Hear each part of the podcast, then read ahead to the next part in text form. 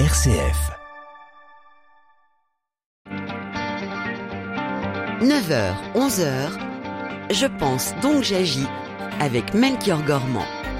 Et en cette fin d'année 2023, marquée par de nombreuses crises et événements tragiques en tout genre, on prend le parti de l'espérance ce matin dans Je pense donc j'agis et on va essayer de rouvrir l'horizon avec au cœur de cette émission un livre qui justement a pour titre Rouvrir l'horizon écrit à quatre mains par Cécile Renoir et Xavier de Bénazé. On les accueille dans un instant. Et puis dans la seconde partie de l'émission, il sera intéressant d'observer les lieux pionniers qui ont fait le choix de tendre à leur petite échelle vers un mode de vie plus écologique et plus citoyen. On parle d'écolieux, d'éco-hameaux, des habitats groupés ou participatifs. Bref, on vous en, présentera des écolieux chrétiens dans la seconde partie de Je pense donc j'agis à partir de 10h. Soyez les bienvenus en direct avec vos témoignages. Dites-nous si l'espérance a sa place dans votre vie dans ce contexte difficile et qu'est-ce qui la nourrit, qu'est-ce qui rouvre votre horizon? Et puis parlons collectif, hein. qu'est-ce qui à votre vie peut rouvrir notre horizon commun?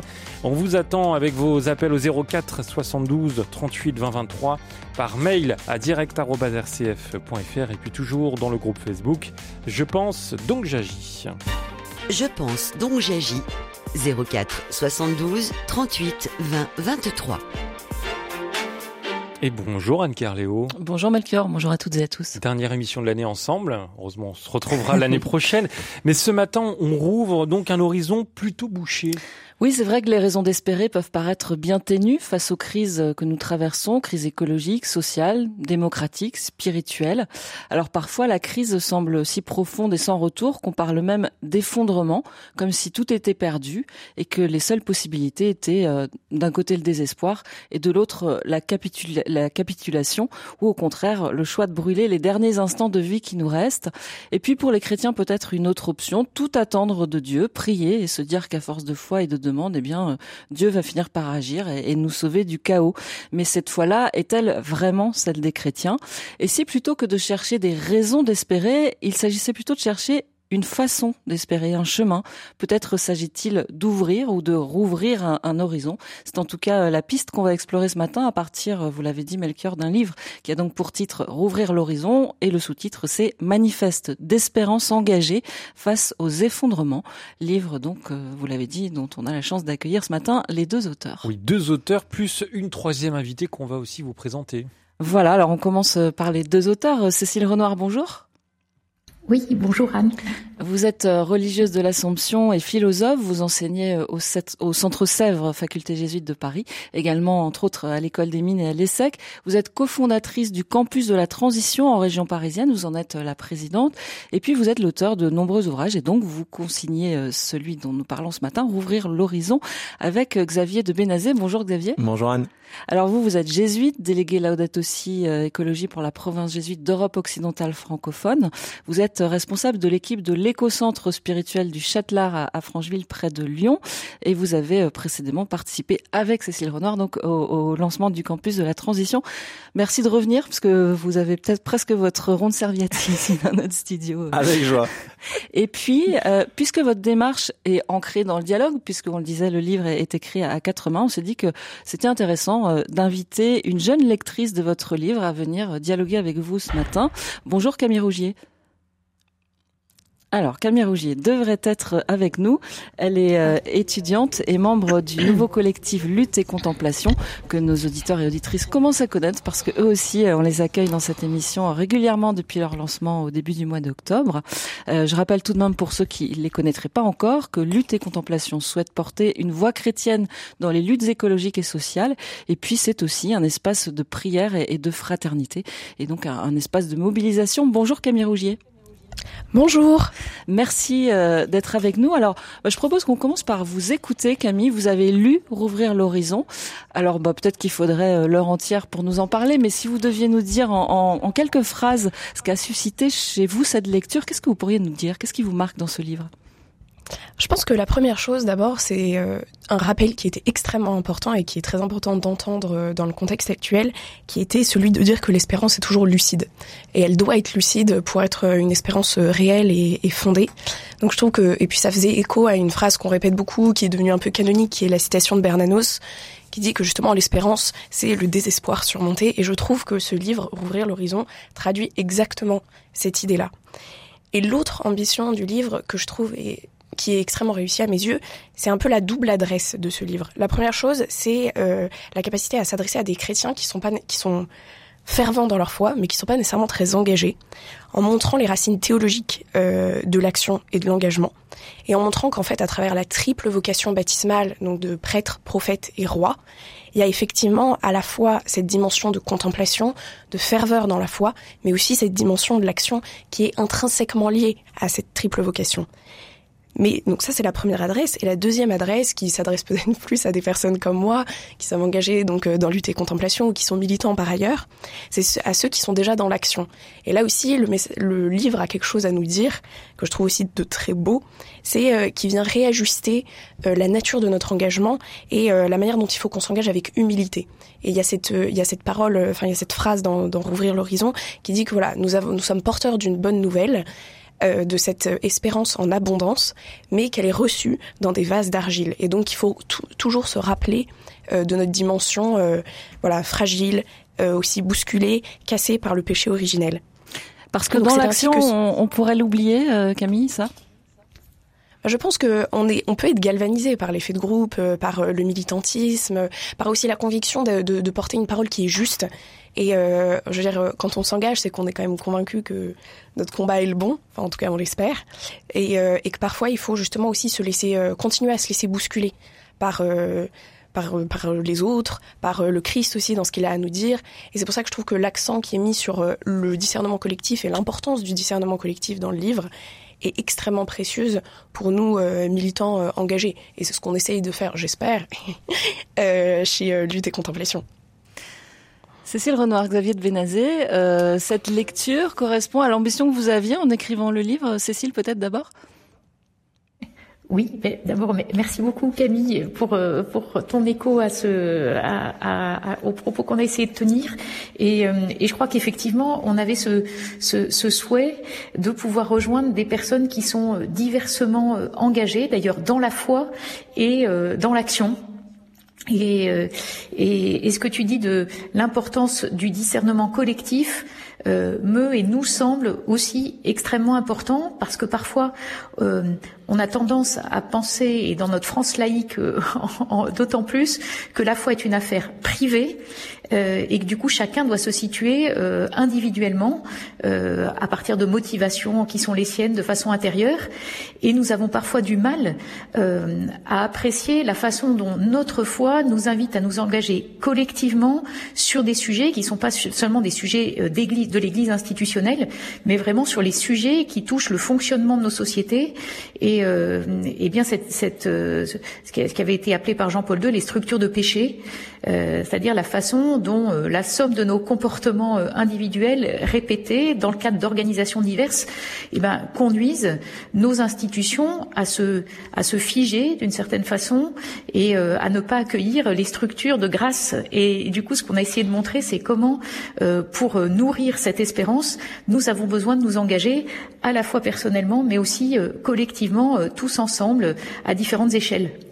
Euh, Xavier de Benazé, entendre euh, une lectrice comme Camille, alors peut-être que vous en avez entendu d'autres hein, depuis la publication du livre, mais euh, ça, ça, éclaire euh, finalement des choses qu'on n'avait pas forcément formulées au moment où on écrit et où le projet naît?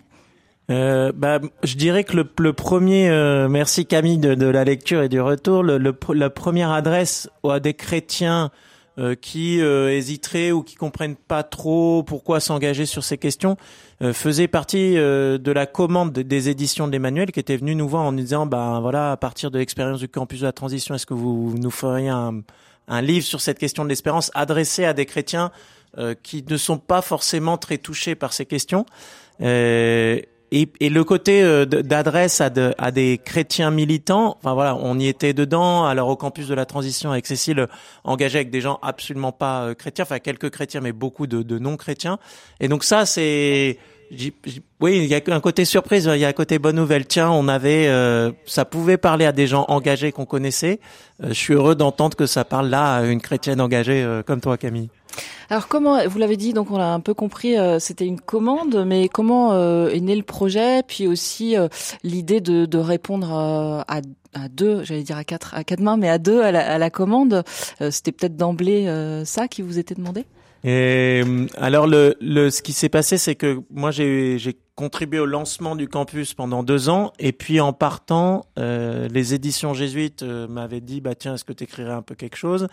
Euh, et il y avait une demande euh, à Cécile de parler des éditions d'Emmanuel, et puis une demande qui m'était arrivée à moi. Donc on s'est mis ensemble, on a tchatché, on aime beaucoup passer des heures entières à discuter, et on est sorti de là en se disant, ben comme les éditions jésuites demandaient une relecture de campus, on va commencer par ça, et puis on répondra aux éditions d'Emmanuel plus tard. Puis alors plus tard, ça a quand même mis deux ans, euh, et après on s'y est collé. Euh, voilà, avec le plaisir qu'on a à travailler ensemble et une certaine facilité. Et en particulier, on s'est pris quatre jours autour de Noël l'an dernier euh, pour écrire le livre parce que ça n'arrivait pas à, accoucher. Voilà. Et là, on a passé quatre jours très studieux. On a été très sérieux, j'ai trouvé. Ah, on est presque dans une période anniversaire alors pour le livre. Euh, justement, c'est, on se dit euh, spontanément, c'est peut-être plus compliqué d'écrire à, quatre mains que d'écrire euh, tout seul parce que faut, faut ajuster. Enfin, Cécile Renoir, vous, c'est une expérience que vous avez déjà pas mal, notamment avec Gaël, Gaël Giraud, qui est aussi jésuite. Mais c'est plus facile d'écrire seul ou, ou finalement à deux, c'est autrement, mais c'est facile aussi? Enfin, je sais pas si c'est facile d'écrire d'ailleurs. Ben, pour moi, c'était une expérience très heureuse. Euh, et c'est vrai que bon, ben, quand on est quand on est seul, on a son propre style, euh, voilà, avec euh, avec les limites aussi. Et je dois dire que ce que j'ai trouvé très heureux dans cette expérience-là, en plus sur des sujets qui nous tiennent à cœur, à l'un et l'autre, et, qui relie justement le euh, bah, ce, que nous faisons très concrètement au quotidien, avec le souci de prendre un peu de, de distance et d'avoir une, une approche plus réflexive, comme on dit c'est-à-dire un, peu à distance et, et, et, qui prend du recul, qui s'interroge, le fait d'être à deux pour ça, ben, je trouve que ça aide beaucoup parce que justement on pouvait euh, euh, confronter un peu nos, nos perspectives, elles s'enrichissent mutuellement. Et puis après euh, pour, pour chacun des livres, il y en avait à la fois un qui prend le, la plume euh, en premier et l'autre qui, euh, euh, qui, qui à partir de là et tout ça étant sur fond de ce qu'on s'était partagé ensemble quant au d'ailleurs au, plan de l'ouvrage, ce qui permet en fait d'avoir une écriture qui avance de manière fluide et assez rapidement. Et puis je dois dire combien moi j'ai été aussi très heureuse de la façon dont on a été accompagné ensuite pour le, la, la, relecture du, du livre par l'éditeur, de manière à nous pousser un peu à chaque fois à vraiment préciser les choses, à pas estimer que utiliser tel ou tel tel mot, ben, il va être forcément euh, complètement compris par euh, par le lecteur, et donc essayer de, de, aussi de, de, simplifier le plus possible pour être euh, compréhensible pour le plus grand nombre. Et, et, je pense que là, il y avait un vrai enjeu parce que, ben, comme Camille le mentionnait, c'est vrai que le et, et, Xavier aussi, là, le premier public, ce sont les chrétiens, mais nous avions aussi le souhait comme d'ailleurs Michel Maxime Heger euh, mm. le, mentionne dans la préface, nous avions le souhait que cet ouvrage puisse être aussi accessible à des personnes qui sont ouvertes à une dimension spirituelle et souvent par le biais de euh, leur quête et de leur engagement écologique. Et ça, du coup, bah, ça demandait d'être d'autant plus précautionneux euh, vis-à-vis, entre guillemets, du jargon chrétien que nous utilisons, euh, en disant ne pas renoncer à utiliser ces, termes et tout ce qui, ce qui, porte, euh, mais, mais essayer d'en rendre compte d'une façon qui puisse être aussi, ben voilà, audible pour des personnes qui sont plus loin, mais qui sont sensibles à ce que portent nos traditions mm, mm. et qui sont très, voilà, qui, très convaincus que la dimension spirituelle ne doit pas être laissée de côté quand on parle de conversion écologique. D'ailleurs, vous parlez de tradition, euh, vous évoquiez Michel Maxime Heger, c'est un peu le troisième homme de ce livre, c'est celui qui a signé la préface. La préface il est euh, éco-théologien et puis plein d'autres choses encore, mais de tradition euh, orthodoxe. et je, je, trouve que sa préface est, est, vraiment fantastique et donne envie de, de lire le livre et apporte peut-être une autre touche encore, Xavier. À je souris parce que quand on a demandé, alors Michel Maxime vient de la tradition catholique et puis il est passé par l'Inde, puis il est revenu au christianisme et côté orthodoxe. on va animer avec lui une session pour le Centre Sève au campus de la transition bientôt. Donc on commence à se connaître un peu. Et donc il a accepté de faire la préface, il nous l'envoie. Et, moi je lui ai dit, bah écoute, merci parce que finalement, au moins, il y a un truc, c'est sûr, ça vaut le coup de lire le livre, c'est ta, c'est ta préface, parce qu'en 6-7 pages, là, tu nous as fait un condensé extraordinaire. Donc oui, on sent bien qu'il y a une affinité euh, amical et en même temps son point de vue à lui enrichit particulièrement des, des pères de l'Église et puis de tout son travail pour le coup très ouvert en dehors du milieu chrétien avec le laboratoire de la transition intérieure en Suisse où, où du coup ça ouais ça collait parfaitement quoi.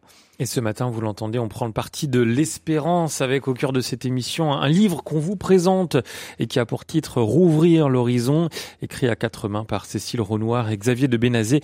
On continue d'en parler euh, dans cette première partie avec vos témoignages, bien sûr. Dites-nous si l'espérance a sa place dans votre vie et notamment dans le contexte que l'on connaît de cette fin d'année 2023. Qu'est-ce qui la nourrit, cette espérance? Quelles sont les raisons d'espérer? Et qu'est-ce qui rouvre votre horizon? On vous attend au 04 72 38 20 23 ou par mail à l'adresse direct.rcf.fr. Je pense, donc j'agis. Avec Melchior Gormand et Anne Kerléo, une émission de RCF en codiffusion avec Radio Notre-Dame.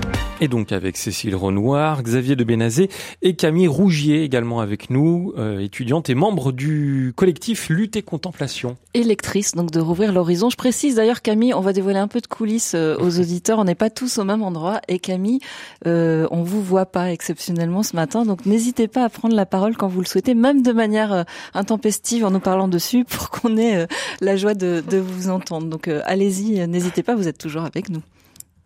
D'accord, merci beaucoup.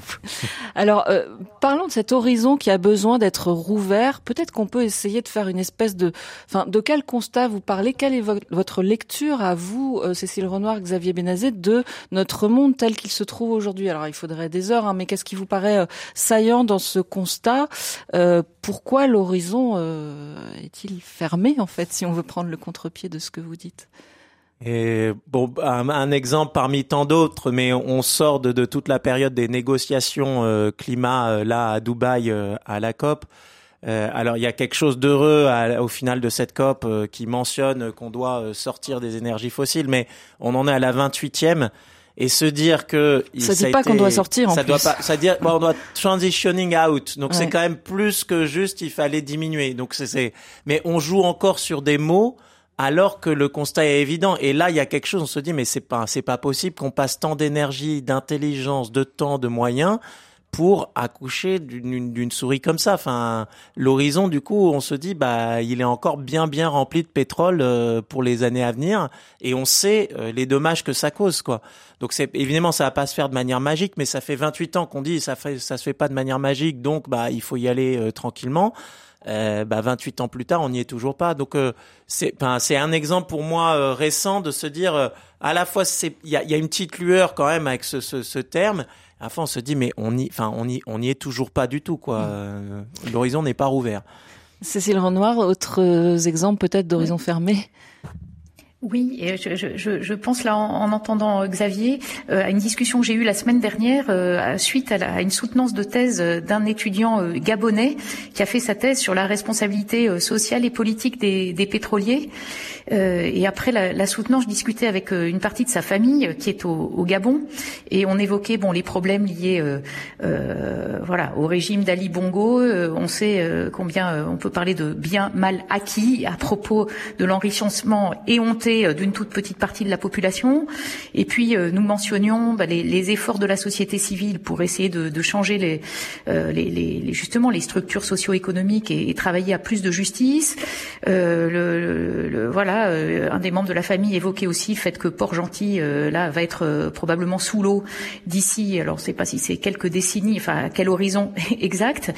Mais quand j'interrogeais justement les membres de, de, de la famille sur le, leur appréciation de la nécessité euh, euh, d'avoir du pétrole pour euh, promouvoir le, développement du pays, en leur disant bah, finalement moi de ce que je retire de, d'enquêtes nombreuses au Nigeria et de discussions avec des pétroliers, c'est que même des cadres pétroliers de différents pays me disaient qu'il aurait mieux valu pour le Nigeria finalement qu'il n'y ait pas de pétrole. Et là la réponse par rapport à la situation au Gabon, bah, la, la, réponse c'était ben non, le pétrole est notre première mamelle et elle le reste. Et alors je, je me disais, c'est, ça dit quelque chose, euh, voilà, de la difficulté que nous avons à sortir des énergies fossiles. Et euh, alors, il y a le regard qu'on peut porter nous euh, dans nos pays de la nécessité de favoriser une décroissance euh, ou une prospérité sans croissance ou avec une très faible croissance au sens de, la croissance du PIB. Donc, favoriser donc cette sobriété, cette convivialité qui sont nécessaires pour changer, voilà, nos modes de vie et essayer de réussir à, à transformer l'essai collectif. Mais on voit bien que du point de vue des pays des Suds, ben voilà, comment la question se pose de savoir comment est-ce qu'on va accompagner les transformations et l'accès légitime à des sources d'énergie, euh, à, des, à des moyens euh, d'une amélioration des conditions euh, de base de l'existence des personnes et des collectifs. Et voilà, bon ça, ça rejoint bien euh, ce qu'évoquait Xavier sur le, le un peu les, toutes ces difficultés des négociations internationales. Et puis on, on voit bien aujourd'hui d'un point de vue géopolitique euh, la, les crispations croissantes euh, le repli sur des nationalismes très identitaires et euh, ce, dont le pape a, parlé dans sa dernière exhortation euh, apostolique, Laudate Deum, sur le, besoin d'un nouveau multilatéralisme. Et on voit bien que c'est quand même très compliqué et, qu'on est loin d'être sur les trajectoires qui sont à la hauteur justement des, des enjeux et des mmh. besoins. Camille Rougier, peut-être pour euh, ajouter votre voix à, celle de, Xavier et de Cécile, qu'est-ce que vous auriez envie d'ajouter sur ce, ce, constat lucide là que vous appeliez de, de vos voeux en mmh. début d'émission? Je vais pas rajouter euh, du malheur au malheur, mais effectivement, enfin des, des, des, exemples de crise, de mauvaises nouvelles. Enfin, il suffit d'allumer la radio le matin pour euh, pour les entendre et, euh, et, et, on en a plein effectivement sur les effondrements au niveau climatique, au niveau de la biodiversité, des projets qui continuent à exister, qui continuent, enfin Total qui continue quand même à, à, à, avancer toujours dans la même direction. C'est vrai que c'est voilà le, le, constat est quand même est quand même accablant. Je veux dire en plus maintenant on a les guerres qui se rajoutent. Euh, voilà, moi, ce qui, ce qui me marque dans cette époque, c'est euh, vraiment ce phénomène de crise. Euh, c'est le terme que j'utiliserai, qui est effectivement un moment où où le constat est accablant, les, les nouvelles sont extrêmement mauvaises, et en même temps, c'est un moment de recomposition complet. Et alors, face à ça, on entend différents types de réactions. Euh, et par exemple, un certain nombre de personnes aujourd'hui qui disent moi, je suis plus l'actualité parce que elle est trop désespérante. Euh, comment vous réagissez à cette option-là? On peut se dire bah c'est légitime, on n'en peut plus de, de, voir tout ça, et donc on prend de la distance par rapport à ce qui se passe euh, autour de soi et dans le monde. Il y a un moment où, enfin, on n'est pas euh, prié de se faire mal pour se faire mal, et on, est quand même aussi dans un flux d'informations euh, continu qui est, qui est bien particulier euh, à notre époque. Donc, se dire, avoir la sagesse de se dire, bah, en fait, je me retire d'un espèce de flux constant où je ne fais que lire des espèces de titres d'articles ou, ou, le titre d'un d'un podcast, mais en fait, je n'écoute rien, mais je ne chope que des mauvaises nouvelles, mauvaises mmh. nouvelles, ou parfois une bonne ou l'autre, pour se dire, bah ça, j'arrête et par contre, peut-être, je vais me contenter, je sais pas moi, le, le week-end, je vais prendre euh, une bonne revue, un bon article, euh, et là, je, je, reste branché au monde. Le danger, c'est de se replier dans sa petite bulle en disant bon bah je veux pas savoir. Et là, il y a quelque chose qui n'est pas qui n'est pas sain, mais il y a quelque chose par contre d'assez sain quand on remarque en particulier qu'on est complètement détruit par euh, l'espèce de flux qui nous attaque, de dire mais en fait moi je me retire, voilà, et trouver de l'information aujourd'hui de qualité qui permet une analyse un peu en profondeur plutôt que juste de surfer sur l'événement puis l'événement puis l'événement. Il y, a, y, a, y, en a des sources aujourd'hui, euh, donc ça vaut peut-être le coup euh, si certains auditeurs sont dans cette situation-là de savoir dire stop et puis de garder un contact un peu profond avec l'actualité. Je, suis assez d'accord. Oui, euh, Camille. je suis assez d'accord avec Xavier euh, sur cette question de la manière en fait dont on va, dont on reçoit les informations et dont on reçoit aussi la mauvaise nouvelle. Et il y a quelque chose que vous soulevez justement dans votre livre en disant il y a un peu deux manières de de d'être lucide et deux manières de se confronter à la réalité. La première c'est un peu une approche rationnelle, celle d'obtenir l'information, de, de chercher, de réfléchir. Puis il y a une, ensuite un rapport aussi émotionnel à cette lucidité qui nous fait en fait habiter aussi euh, la mauvaise nouvelle, habiter cette réalité qui est difficile, qui est douloureuse. Et je pense que dans cette dans cette euh, dans cette approche aussi émotionnelle euh, du du voilà du drame qui se, qui se qui se joue dans notre monde, euh, il y a quelque chose qui peut aussi provoquer une forme de sursaut, euh, quelque chose qui justement fait éclater cette bulle où il n'y a plus que nous, où on est dans une forme de passivité par rapport à l'information. Donc je trouve que ces deux dimensions sont extrêmement importantes.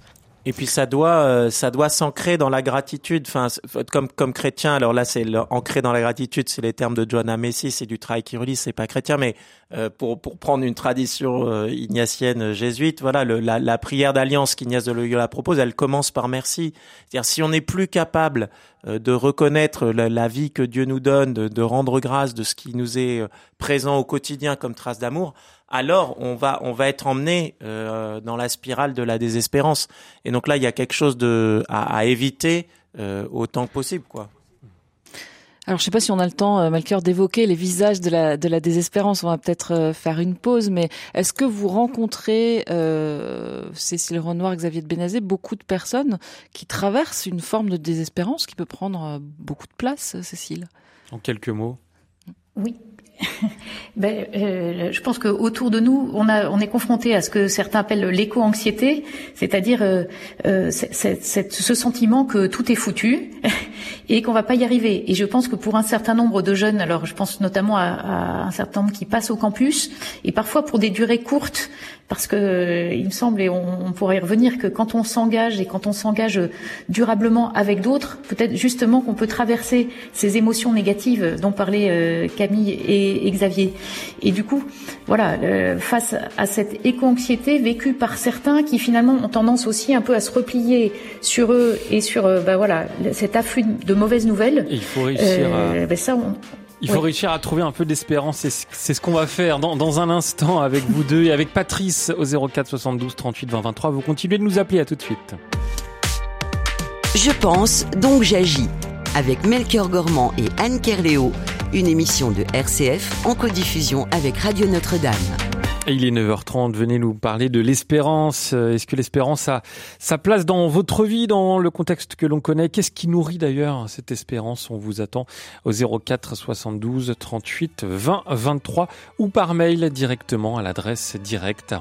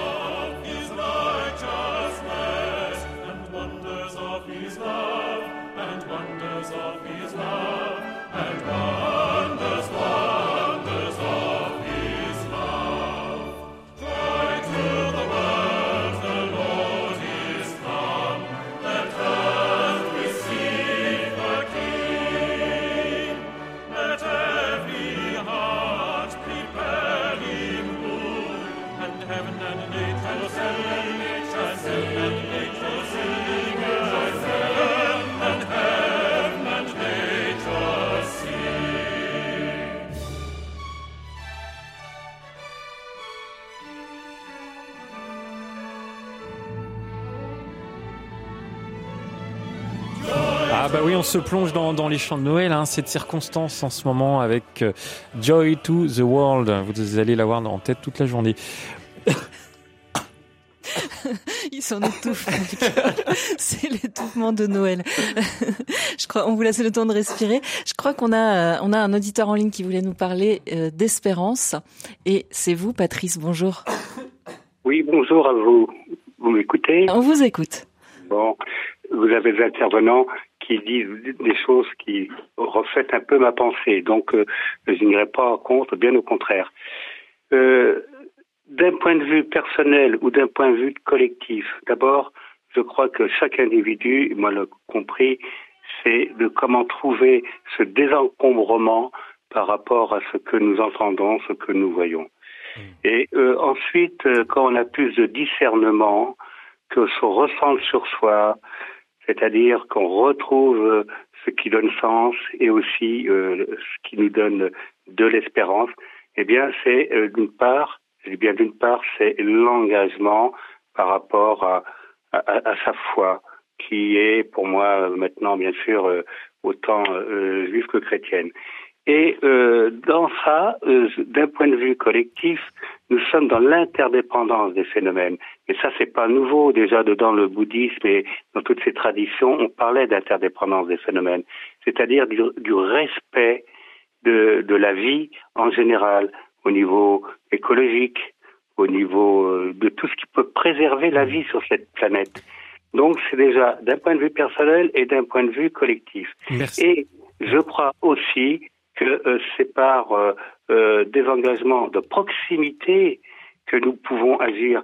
Bien sûr qu'au niveau collectif et international, on n'a pas forcément le pouvoir parce qu'on n'a pas forcément la reconnaissance ni les moyens, mais déjà au niveau personnel, dans notre environnement proche. Merci Patrice. Dans ce sens-là. Donc voyons aussi cela. Hmm.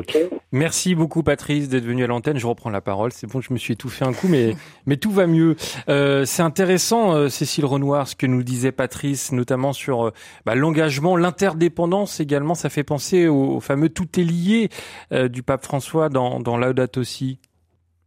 Est-ce qu'on peut partir sur l'engagement comme source d'espérance? oui, mais ça, ça a été le, le, fil conducteur de, de, de, de l'ouvrage, parce que en réfléchissant à ce thème de l'espérance, nous nous sommes dit avec Xavier que finalement, pour nourrir l'espérance, l'engagement est absolument indispensable, et qu'en même temps, l'engagement seul euh, ne suffit pas.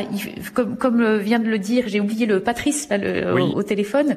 Euh, la question, c'est d'être d'orienter cet engagement et de l'orienter par le souci euh, de cultiver la vie là où elle se trouve au quotidien, ce qui nous rend euh, euh, plus vivants profondément chacun de nous, ce qui permet de nous reconnaître, comme on le disait, de, interdépendants, vivants parmi les vivants et soucieux des générations futures. Et, et Johanna Messi, bouddhiste dont nous parlions tout à l'heure, parle aussi de, de, la toile du vivant dans laquelle nous nous inscrivons. tout ça, c'est cet engagement-là, c'est cet engagement pour retisser du lien.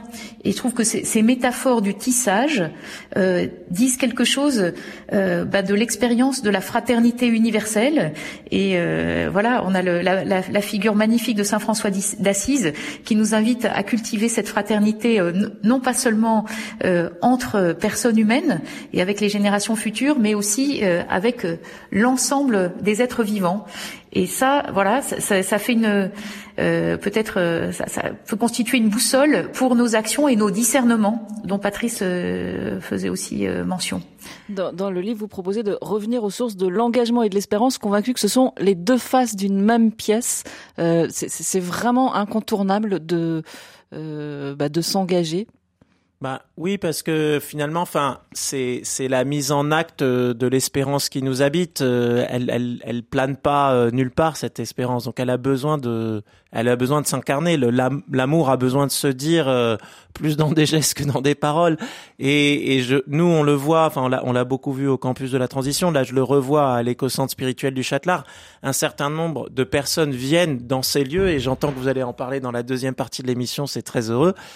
Des gens viennent dans ces lieux justement parce que c'est des lieux où l'espérance se vit, se, se cherche. Alors c'est pas parfait, euh, tout n'est pas vert. Euh, les gens, euh, parfois, il y a des tensions. Enfin voilà, ça fait pas parfois les gens, euh, il leur faut une petite douche. Euh, c'est pas euh, irénique au mauvais sens du terme, mais on essaie. Voilà, on s'y met ensemble comme humains. Et puis là, récemment, je vois au, au Châtelard, on a une jeune en service civique sur les questions de biodiversité, et ça permet de mieux connaître toutes les autres créatures qui habitent ces 36 hectares Et, et moi, ça me donne envie de m'engager. En fait, j'apprends, j'apprends des le alors le, la, la pipistrelle de cul. Bon bah voilà, voilà une, une chauve-souris qui habite au Châtelard.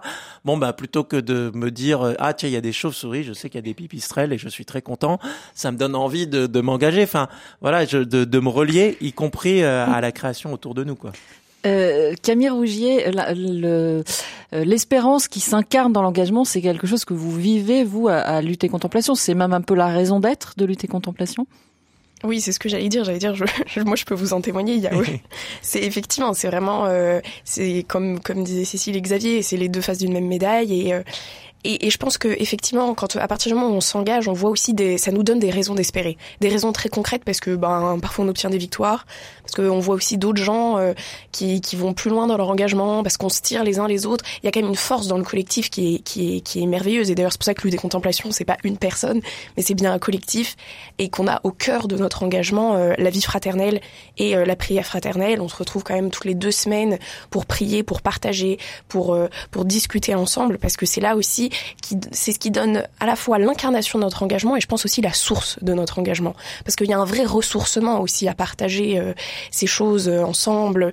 Il y, a, quelque chose de très fort quand même euh, là-dedans. Donc effectivement, je, je valide complètement cette vision des choses. Cécile Renoir?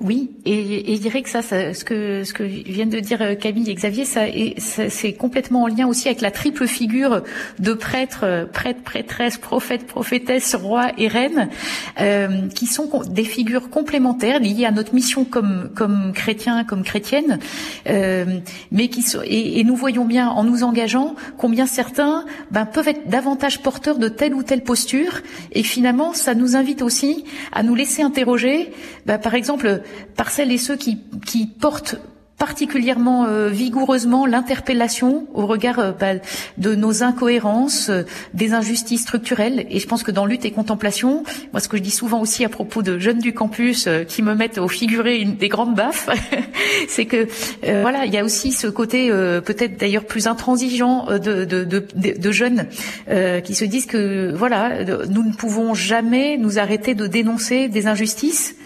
Voilà. Et puis ensuite, on a celles et ceux qui sont aussi dans des postures euh, plus de roi ou de reine, qui sont engagés dans euh, en responsabilité dans euh, des entreprises, dans des institutions variées, et qui doivent, comme le disait d'ailleurs Max Weber en, en, en reliant éthique de, de, conviction, éthique de responsabilité, qui doivent aussi reconnaître que tous ne sont pas au même niveau d'exigence personnelle ou, ou collective, et que donc nous ne pouvons pas préjuger du fait que tous vont aller dans le même sens. Et donc l'éthique de responsabilité, c'est aussi euh, cette posture du roi euh, qui doit discerner dans la complexité et dans le clair-obscur du quotidien. Et enfin, la, la figure du, du prêtre, ben c'est celui, le, médiateur entre ciel et terre, entre, en, en, entre Dieu et, notre, humanité euh, blessée, et, qui essaye de, voilà, de reconnaître les signes aussi de, de cette présence de Dieu à travers tout ce qui est vécu euh, au quotidien, ben cette figure-là, plutôt du contemplatif, de celui qui euh, qui, qui, prend qui prend du temps, qui médite, euh, ben elle est aussi extrêmement importante. Et je trouve que pour nourrir cet engagement, nous avons besoin de nous abreuver à cette triple à ces triples sources et en reconnaissant, eh bien euh, aussi la beauté de la dans cette diversité euh, des, des, figures et des missions. Mais peut-être qu'il faut revenir même un peu à la, à la source de ça parce que c'est vraiment ce qui fait le cœur de votre livre et, et son originalité, cette exploration de cette, euh, cette triple figure de prêtre, prophète et roi. Euh, Xavier de Benazé, ça, c'est, euh, ça vient de la formule qui est prononcée au, au, moment du baptême, que les chrétiens ont sans doute oublié, alors peut-être revisité, et puis que les non-chrétiens qui nous écoutent ne connaissent pas forcément. Donc, est-ce que vous pouvez nous rappeler ce que c'est? Eh ben oui, on peut. Alors, si vous avez eu la chance d'assister à un baptême récemment, vous l'avez entendu cette formule, et puis sinon, bah, vous pouvez retourner lire le formulaire. Ça a été, si vous êtes baptisé, ça a été prononcé euh, sur vous euh, le jour de votre baptême, voilà, d'être prêtre, prophète et roi à la suite du Christ, voilà. Parce que euh, finalement, c'est pas c'est pas juste nous une fonction comme chrétiens, c'est la reconnaissance chez le Christ de ces trois figures, voilà, de ces trois manières d'être au monde, et du coup nous comme chrétiens dans le corps du Christ bah, d'être appelés à cette même vocation avec des, des, des appels des accents différents comme vient de l'évoquer Cécile et puis aussi peut-être des moments de vie euh, où on est euh, plus appelé euh, du côté du prophète, puis après peut-être plus appelé du côté du roi. et, et je, je, reviens sur le côté peut-être du côté du prêtre contemplatif militant, mais, mais méditant, où on peut se dire tiens ça, ça c'est peut-être quelque chose d'assez seul, enfin en tout cas en présence de Dieu, voilà, de, de, temps de prière. Camille évoquait la, la prière en commun. et ça, je crois qu'on a cette chance-là euh, comme chrétien de ce qui, ce qui n'exclut pas d'autres, euh, mais nous on a des rites, des temps, euh, des temps liturgiques, on va passer de l'avant à Noël, qui nous mettent quelque part en action ensemble en priant. C'est-à-dire tout d'un coup le, le roi, le prophète, le prêtre viennent ensemble et on a cette joie de, de prier ensemble. Et ça, je pense que c'est une source très profonde pour notre engagement. Alors, vous faites des correspondances, hein, vous l'avez déjà un peu dit, mais je l'ai redit par le menu. prêtre, contemplatif méditant, prophète militant et roi, leader ou responsable. Euh, Cécile Renoir, ces, figures-là, euh, vous faites le pari aussi dans le livre qu'elles peuvent parler au-delà des seuls chrétiens et peut-être être éclairantes pour ces crises qu'on traverse aujourd'hui. Oui, et d'ailleurs, euh, alors euh, Michel Maxime Heger, dont, dont, nous parlions tout à l'heure, euh, a développé en lien avec une, grosse ONG suisse, dans lesquelles il y a beaucoup de militants justement, ce laboratoire de transition ou d'écologie intérieure qui vise à former ce qu'il appelle des méditants militants. euh, et c'est vrai que nous, avons rajouté cette troisième figure euh, du leader, du responsable, parce qu'elle nous paraît, très complémentaire. Et, euh, et c'est vrai qu'on on fait un peu l'expérience, pas seulement le pari, mais l'expérience que ces trois figures sont parlantes. Et, que, bien souvent, les personnes avec lesquelles nous nous trouvons peuvent euh, parfois se figer dans une seule attitude et que en France on est assez doué justement pour euh, euh, refuser les compromis en estimant que ce sont des compromissions. Euh, alors certains vont tenir très fortement, par exemple les ONG militantes, justement souvent sont là pour interpeller de manière très forte ceux qui sont en situation de responsabilité dans des institutions marquées par de nombreuses injustices structurelles ou qui contribuent à les nourrir. mais on voit bien qu'ensuite, une fois qu'on a le, on fait le constat, le diagnostic qu'il qui, y a des injustices et qu'il s'agit de les changer, pour le faire, eh ben, euh, le, le, militant seul, il doit aussi s'appuyer sur ceux qui essayent de l'intérieur de ces organisations de contribuer à transformer les choses. Et c'est là que euh, notre foi, alors nous, je trouve qu'on a un trésor absolument inouï euh, dans notre foi chrétienne, et aussi de regarder ce que la, la, les, les, attitudes de Jésus dans l'Évangile. c'est vrai que moi, je fais souvent référence à, à la rencontre de Jésus avec Zachée, parce que au départ, il y a quand même une soif chez Zachée euh, de, de, de, voir Jésus au moins. Et puis euh, Jésus prend euh, Zachée, on pourrait dire au vol, enfin en tout cas euh, dans ces hauteurs de, l'arbre sur lesquelles il, il s'était, euh, il était monté. Alors c'est un peu aussi le symbole bah, de, pour certains de cette volonté d'être finalement d'arriver à être hors sol, tant l'accaparement des richesses et le, le souci de certaines valeurs du monde finissent par par euh, faire perdre pied et, euh, et on peut dire euh, au sens propre Jésus fait redescendre Zachée mais et, ensuite il le rencontre de personne à personne. Et c'est cette rencontre là et on pourrait dire que Zachée faisait de l'optimisation fiscale à outrance et, et, et, Zachée il va décider lui-même de rendre quatre fois plus de ce qu'il a extorqué. Et je trouve que c'est une très belle parabole de la façon dont la rencontre interpersonnelle peut permettre de rouvrir des horizons à des personnes ou à des collectifs et que bah, ça suppose euh, en permanence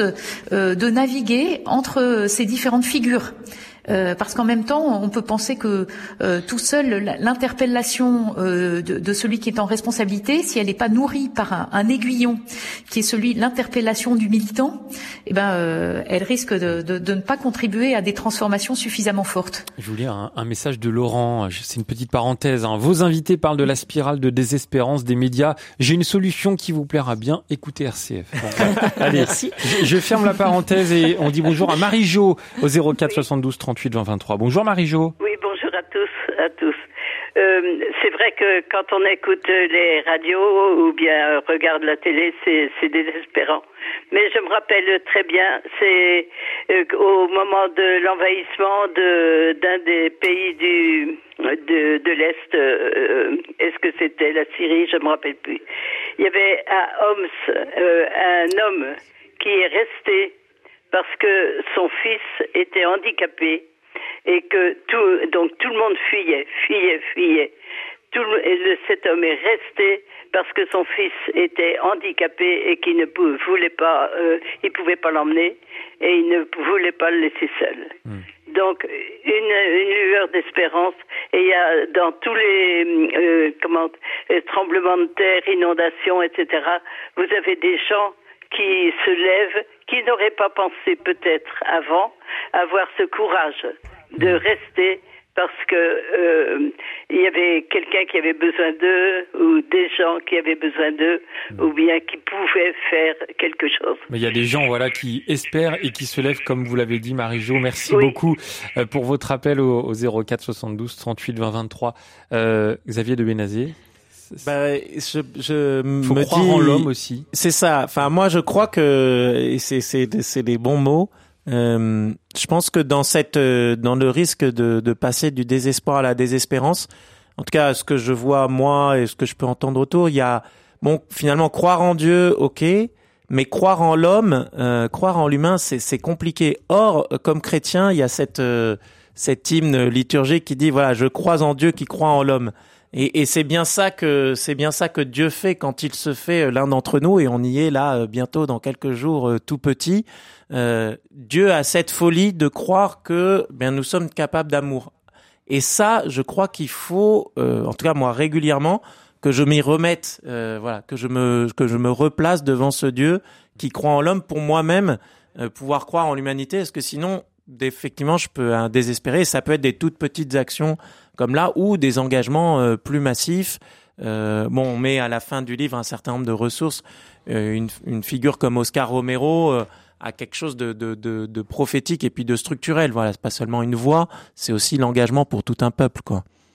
Dans le livre, vous parlez de la spirale de l'espérance engagée. Et on part euh, de l'espoir pour arriver à l'espérance, mais en traversant le désespoir et la désespérance. Est-ce que vous pouvez décrypter qu'est-ce que c'est que cette, euh, cette spirale de, de l'espérance engagée, euh, Cécile Renoir, et qu'est-ce que ça permet surtout? C'est une façon de dire l'image de la spirale, c'est que euh, nous passons pas, il n'y a pas une bonne fois pour toutes le passage euh, de, l'espoir à l'espérance euh, via le désespoir et la désespérance. C'est que finalement, ce sont des moments que nous traversons les uns les autres mais euh, peut-être le, le, le, fait de, euh, de, de se dire qu'il y, y, a des moments dans la vie où, très concrètement, l'espoir, c'est aussi euh, le, euh, les, les, buts très concrets que nous nous fixons les uns et les autres dans nos vies quotidiennes.